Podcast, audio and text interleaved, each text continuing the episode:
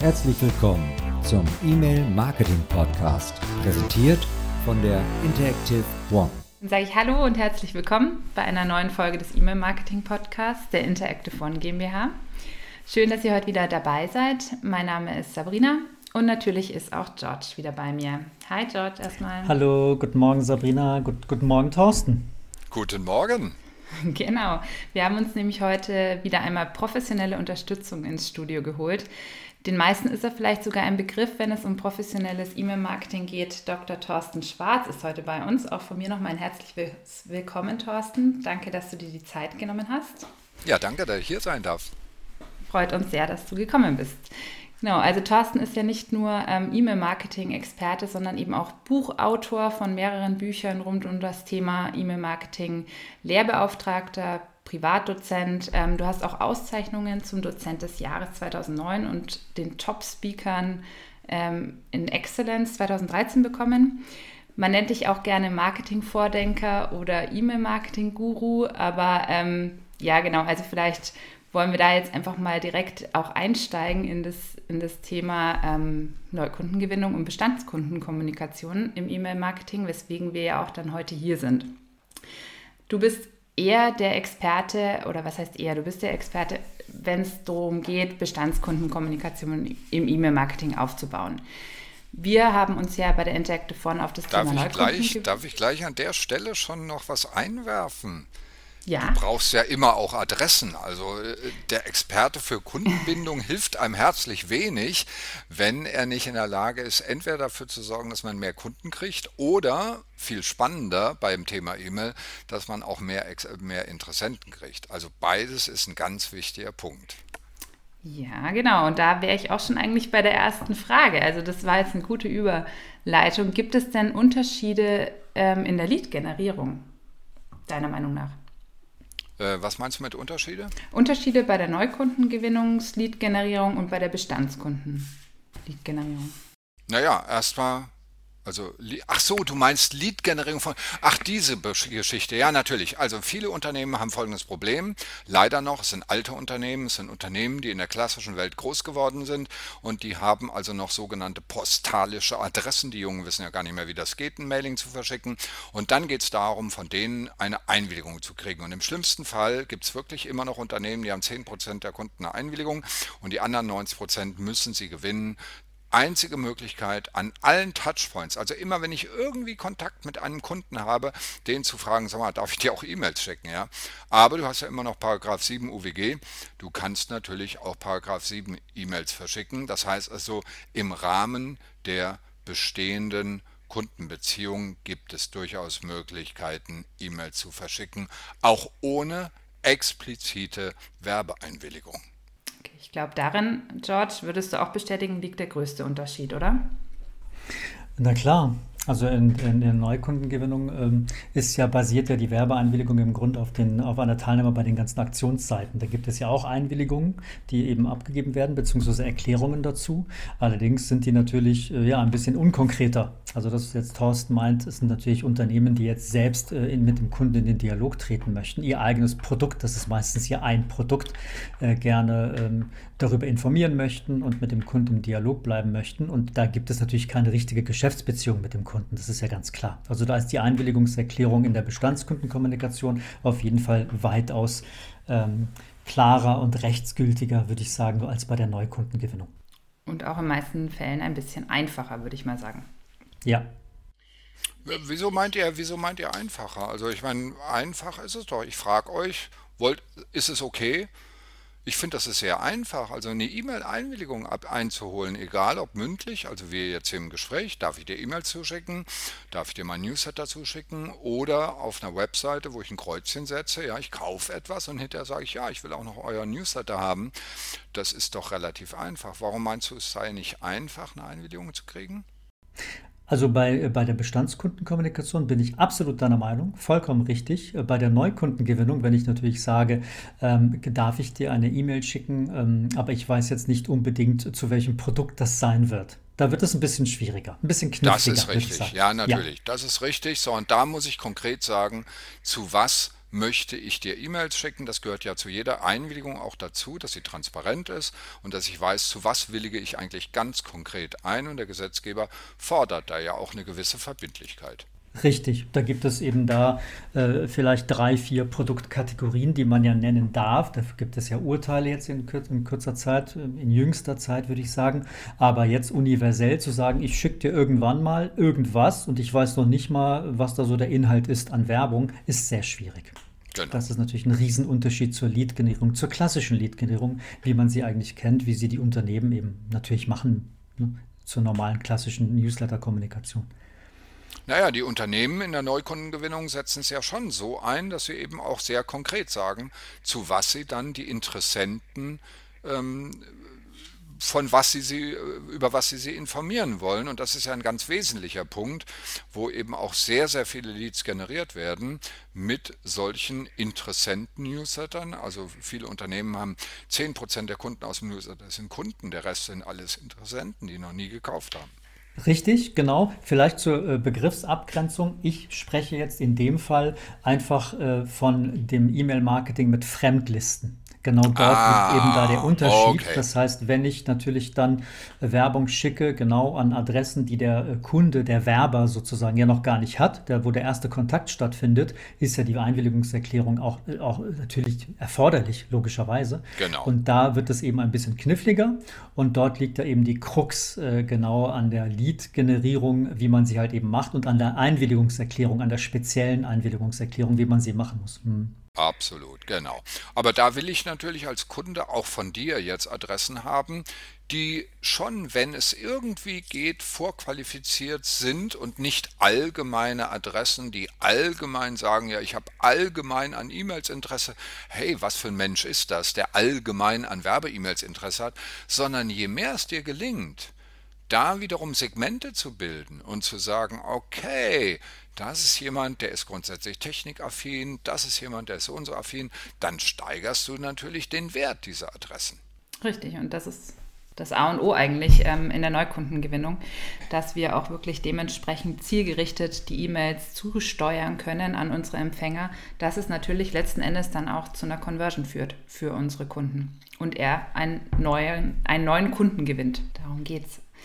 Welche Möglichkeiten gibt es denn auch im B2B-E-Mail-Marketing zur Neukundengewinnung? Kannst du dazu ein bisschen was erzählen? Jetzt muss ich wieder fragen. Also im B2B, die Neukundengewinnung läuft normalerweise so, dass du einerseits natürlich auf physischen Events, also auf Messen, aber auch zunehmend auf digitalen Events eine Einwilligung einholst von Menschen, von Unternehmensmitarbeitern und auf der anderen Seite, dass du eben ganz gezielt Programmatic Advertising, Keyword Advertising und so weiter betreibst, um Menschen zu einem bestimmten Zeitpunkt der Customer Journey auf deine Webseite zu locken und ihnen dann White Paper und so weiter anbietest oder Registrierung oder Newsletter, um dann zu einer Registrierung zu kommen, einen Funnel aufzubauen. Das ist die klassische Form. Aber ich glaube, deine Frage geht auch wieder in Richtung Fremdlisten oder wie war deine Frage konkret gemeint? Ja, genau. Also es geht ja wirklich im größten Teil um das Thema Neukundengewinnung, ist ja meistens damit verbunden, dass man eine Fremdliste nutzt weil man eben diese Kontakte noch nicht hat und man möchte sie irgendwie anspielen und gewinnen. wir haben bis jetzt eigentlich hauptsächlich über den B2C-Bereich gesprochen. B2B ist da schon noch mal ein Ticken herausfordernder, sage ich jetzt mal. Absolut, absolut. Da sind ganz, ganz andere Regeln da. Und mhm. man muss auch sagen, es gibt leider immer noch große Missverständnisse im B2B. Also Unternehmen, die glauben, wenn sie jetzt irgendwelche Adressen kaufen, wo die E-Mail-Adresse mit dabei ist, könnten sie diese Adresse auch anschreiben. Das ist nicht der Fall, sondern sie brauchen natürlich eine explizite Einwilligung. Und diese Einwilligung als Listenbetreiber, aber die Frage geht eigentlich eher an euch, äh, zu bekommen, ist nicht ganz einfach, weil hier wirklich ein spezifisches Interesse irgendwie ermittelt werden muss. Und dann sind diese Adressen allerdings Gold wert. Also dann sind die sehr, sehr, sehr wertvoll und überhaupt nicht vergleichbar mit B2C-Adressen. Richtig, das hatten wir ja schon in dem Interview, wo ich ja von dir eingeladen wurde, Thorsten, vor ein paar Wochen ja auch schon thematisiert. Ne? Also äh, E-Mail-Marketing mit unspezifischen Produkten äh, existiert ja gar nicht. Ne? Das kann es ja gar nicht geben, dass irgendein ein Mitarbeiter von einer Company mit einer Geschäftsadresse sagt, ja, ja, schick mir Werbung und zwar für was du willst und wann immer du willst. Das, das funktioniert ja gar nicht. Das ist deswegen tatsächlich auch die Missverständnis auf unserer Seite, wo wir immer wieder Kampagnenanfragen haben und sagen, ja, wir haben hier ein Produkt, ein schönes, äh, können wir das, wir brauchen B2B, wir brauchen Marketingentscheider. Ähm, könnt ihr das übermorgen machen? Nein, können wir nicht. Die gibt es so gar nicht. Ne? Also es ist sehr, sehr schwer. Man kann natürlich Portale buchen oder jemand, der dann irgendwo einen Service registriert hat, worüber er dann vielleicht ein, äh, irgendeine kleinen Ad, ein kleines Ad oder so irgendwie an der Seite mal darstellt. Ja, aber ein Standalone-Mailing wirklich äh, nur mit äh, exklusiv dem Content des Kunden, des Werbers, ist so kaum möglich. Beziehungsweise eben nur möglich mit einem Schema, das es auch schon seit 100 Jahren gibt, nämlich Verlage. Also Verlage, die mhm. Content-Anbieter, die haben natürlich eine Kundenbeziehung und Fachverlage, ganz spezielle Fachverlage, haben natürlich eine Beziehung zu ihren Kunden, die ein ganz spezifisches Fach Äh, Fachinteresse haben. Äh, nehmen wir mal ein Beispiel, also vielleicht ein bisschen äh, schräg, aber Bestatter beispielsweise. Wo kriege ich Bestatter her? Ja, vom Bestatterverband oder von irgendeiner Bestatterzeitung oder was auch immer, aber natürlich keine allgemeinen Adressen. Und das ist halt sehr, sehr schwierig. Und ich glaube, da gibt es auch am Markt keine Adressen von irgendwelchen äh, spezi spezialisierten Listenanbieter. Aber da könntest du mich korrigieren. Gibt es sowas eigentlich? Also spezielle Verzeichnisse, wo es Listen gibt von speziellen Branchen oder Industrien. Na klar, die gibt es auf jeden Fall. Ne? Also das ist, ich meine, wir sind ja mit unserem Kreditportal, das ist ja ein wunderbares Beispiel. Ne? Das ist jetzt eher, eher B2C, aber sowas Vergleichbares. Wir haben unser Kreditportal, da sind Inhalte drin, da sind Artikel drin rund um Finanzen, Kredite, Zinsen etc. Und dort kann man eben einfach Werbung buchen und das geht natürlich an finanzinteressierte, affine Menschen, die sich dort angemeldet haben. Äh, und das Ganze für B2B gibt es auch, aber natürlich äh, sind die Größen, über die wir dann sprechen, sprechen, natürlich ganz andere. Aber das ist ja, ja in der Natur des B2Bs. aber klar. auch die Preise sind natürlich entsprechend, sodass am Ende aber trotzdem das gleiche Geschäftsvolumen erzielbar ist. Ja, auf jeden Fall. Aber es sind halt sehr, sehr spezielle Sachen und natürlich, wie gesagt, weniger Standalone-Mailings. Ja, also da kann man Werbung buchen, da kann man Ads wirklich auch äh, auf einer Seite buchen, also Display-Werbung ist möglich etc. Aber so, dass man wirklich dann ähm, im Namen des Kunden eine komplette Mail verschickt, dann muss schon der Charakter des Empfehlens ganz klar sein. Ne? Das Portal sowieso empfiehlt, Doppelpunkt, und dann muss die Werbung genau. klar sein. Da gibt es ja klar einige Anforderungen. Da muss man ganz klar sagen, sind die Verlage im Moment noch ein bisschen im Rückstand. Das heißt, viele Verlage haben das noch gar nicht begriffen, dass es das gibt oder scheuen sich davor, das einzusetzen. Und da gibt es noch viel Unkenntnis auf Seiten der Verlage, glaube ich auch über das, was ihnen in der digitalen Welt äh, grundsätzlich für Möglichkeiten gegeben sind. Ja, genau. Okay, ähm, ja, jetzt haben wir ja schon viel über das Thema Daten, Daten, Daten, Leads, Leads, Leads gesprochen. Wie schaut es denn aus hinsichtlich auch so ein bisschen der, sage ich mal, erstmal Grundlagen, Infrastruktur zu schaffen? Also welche Kriterien jetzt, was die Softwareauswahl angeht, sind zum Beispiel auch deiner Meinung nach besonders relevant, wenn es auch erstmal um diesen Einstieg ins E-Mail-Marketing zur Bestandskundenkommunikation geht. Also was ist, wenn ich jetzt noch gar nichts habe in meinem Unternehmen? So, also Bestandskunden, genau. Jetzt müssen wir wirklich unterscheiden, weil das sind wirklich definitiv zwei völlig verschiedene Bereiche. Vielleicht fangen wir erstmal ganz anders an. Nämlich auch in Unternehmen sind es leider noch zwei Abteilungen. Die eine Abteilung heißt Acquisition und die andere heißt CRM. Mhm. Und äh, leider, leider, leider sind die so verschieden. Also ich könnte zu der Abteilung Acquisition ganz, ganz viel erzählen, was da alles an Technik auch notwendig ist, um das professionell zu machen. Aber deine Frage ging jetzt in Richtung Bestandskunden und das ist wieder ein ganz anderer Fall. Aber wichtig, wir brauchen irgendeine Art von Marketing Suite oder ein Market, Martech Stack. Das heißt also eine digitale Infrastruktur in unserem Unternehmen und das sollte nach Möglichkeit im Herzen ein CRM-System sein. Ja? Mhm. Also auch die Neukundengewinnung landet irgendwann im CRM drin. Deswegen ist das CRM auf jeden Fall das Herzstück der ganzen Geschichte.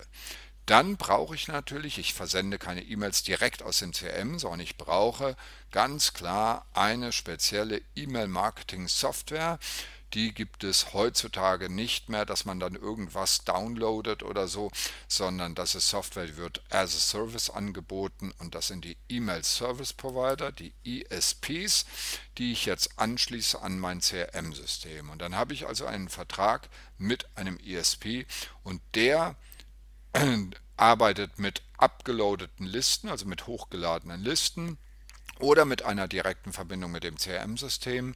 Der gewinnt noch weitere E-Mail-Adressen, die noch gar nicht in meinem CRM-System drin sind und versendet an die dann irgendwelche E-Mails, aber es sollten eben nicht nur irgendwelche E-Mails sein, sondern wirklich welche mit Inhalt.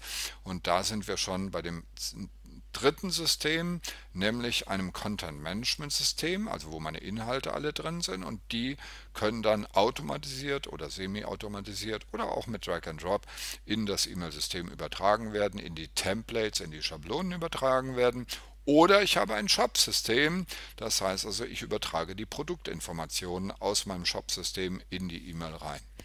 Das wären mal so die drei wichtigsten Systeme jetzt. Also ein System, das mir die Inhalte liefert, ein System, das mir die Adressen liefert, die Kunden liefert, nämlich das CM-System und beides geht ins, in den ESP zum ESP und der macht den Versand. Eine Frage, Thorsten, dazu, das klingt sehr interessant.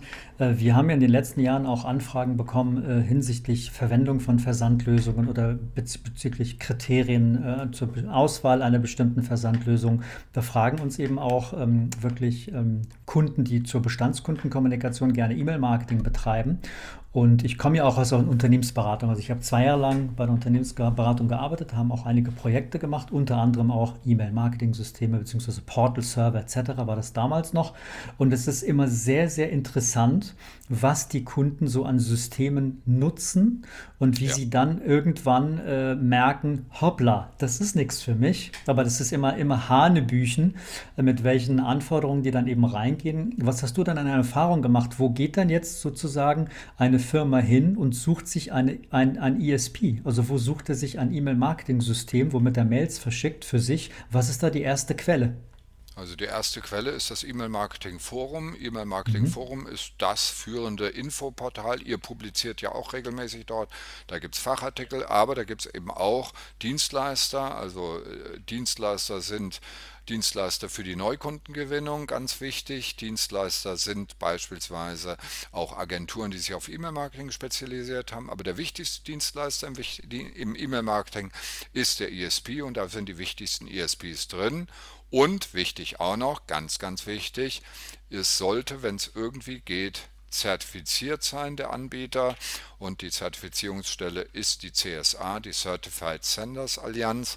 Und das äh, gilt jetzt insbesondere für ein amerikanisches Unternehmen, dessen Software von vielen Influencern genutzt wird, das ich jetzt namentlich nicht nennen möchte, aber wo es Gerichtsurteile gibt, dass das in Deutschland so nicht unserem Datenschutz entspricht. Also du hast absolut recht, da gibt es definitiv Nachholbedarf bei manchen Unternehmen, die das noch nicht wissen, wie wichtig es wirklich auch aus juristischen Gründen ist, dass man da dann wirklich saubere Systeme einsetzt und professionelle Systeme einsetzt.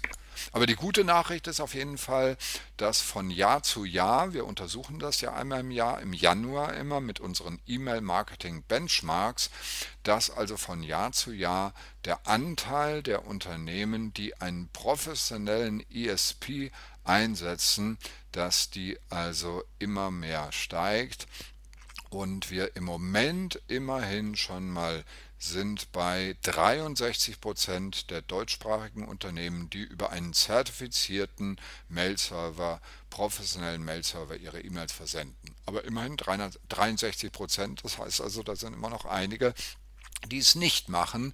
Und inzwischen mhm. sind es ja 99 Prozent der deutschsprachigen Unternehmen, die E-Mail-Marketing einsetzen. Ja, das, also kann man sagen, dass E-Mail-Marketing langsam erwachsen wird? So langsam. Ich, äh, ich mache das ja jetzt schon seit 25 Jahren. Ich habe 1996 hab ich gesagt, nee Leute, diese ganzen Webseiten sind eine schöne Sache, aber nicht mein Ding.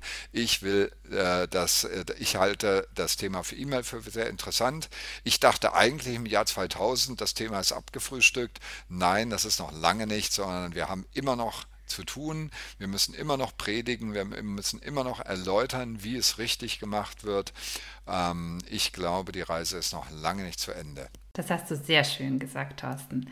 Ich finde, das ist jetzt auch der perfekte Abschluss für unsere heutige Podcast-Folge. Ich denke, wir könnten unendlich viel noch darüber ähm, uns austauschen. Vielleicht gibt es ja eine Fortsetzung. Wir würden uns freuen, wenn du vielleicht nochmal Lust sehr hast. Sehr gerne, sehr, sehr gerne. Also ich finde es jetzt auch ein sehr, sehr spannendes Gespräch mit euch und sehr anregend. Und gerade eben auch diesen Aspekt der Neukundengewinnung, ja, ähm, den mal mit reinzubringen. Denn das Problem ist ja beim E-Mail-Marketing, am besten ist es immer, Ihr versendet überhaupt keine E-Mails. Warum? Weil jede E-Mail produziert Bounces und noch schlimmer, jede E-Mail produziert Abmeldung. Das heißt, es ist ein ständiges Rudern gegen den Strom. Ständig muss ich neue Adressen irgendwie einspielen in das System und das ist vielleicht ein Thema, mit dem wir uns nochmal gemeinsam mit euch nochmal unterhalten können. Sehr gerne. Ja, wir melden uns. Und ich habe noch 15 weitere Fragen, die ich jetzt gar nicht anbringen konnte, aber dann gerne beim nächsten George, ich hätte so gern deine Fragen beantwortet, aber wir können ja das nächste Interview mal wieder aus der anderen Perspektive machen, nämlich über unseren Podcast auf dem E-Mail-Marketing-Forum und dann machen wir wieder eins mit dir. So rum. Ich finde das einen sehr Danke, schönen Wechsel. Ich freue mich drauf. Klingt gut. Alles klar, dann sage ich vielen, vielen Dank für deine heutige Zeit und deine ähm, interessanten Insights. Und ich hoffe, wie gesagt, wir hören uns bald wieder, sehen uns vielleicht sogar auf der OMR. Ich weiß nicht, wer alles da sein wird. Auch ähm, an die Hörer gerne nochmal eine Mail an uns, falls ihr euch treffen wollt. Wir sind auf jeden Fall zwei Tage da im Mai. Und ansonsten abonniert uns fleißig und wir freuen uns, wenn ihr bei der nächsten Folge wieder mit dabei seid. Alles klar. Dann, dann vielen Dank nochmal allen. Genau. Einen schönen Tag dann noch. Auch so. Ebenso. Danke. Alles Gute. Tschüss. Tschüss. Das war eine Folge aus dem E-Mail Marketing Podcast, präsentiert von der Interactive One GmbH, deinem kompetenten Partner rund um das Thema E-Mail.